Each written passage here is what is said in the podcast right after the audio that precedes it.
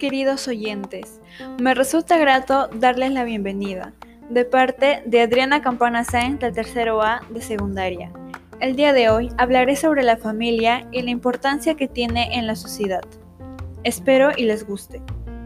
¿Qué es la familia?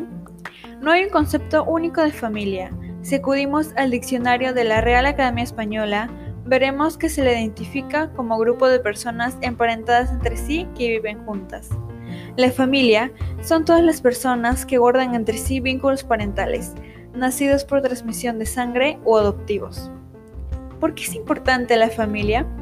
Porque la familia es un componente fundamental de toda sociedad, donde cada individuo, unido por lazos de sangre o afinidades, logra proyectarse y desarrollarse. ¿Cómo se debe desarrollar la familia?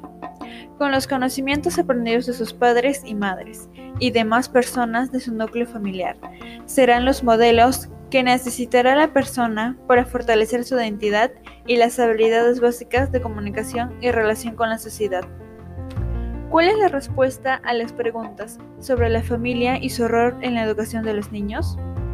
Si el padre, que educa desde la violencia, deja una marca, que puede repetirse tras generaciones si no se realiza el tratamiento adecuado. Lo normal es cometer errores en el proceso de educación de los hijos. En relación a lo antes expuesto, podemos deducir la gran responsabilidad que tiene el hogar sobre lo que proyecta la sociedad, pues es la familia la responsable primaria de la educación del individuo, cuya formación integral incluye la escuela.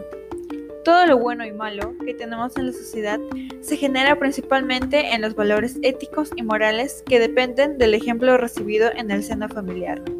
Gracias por la atención prestada. Tenga un buen día.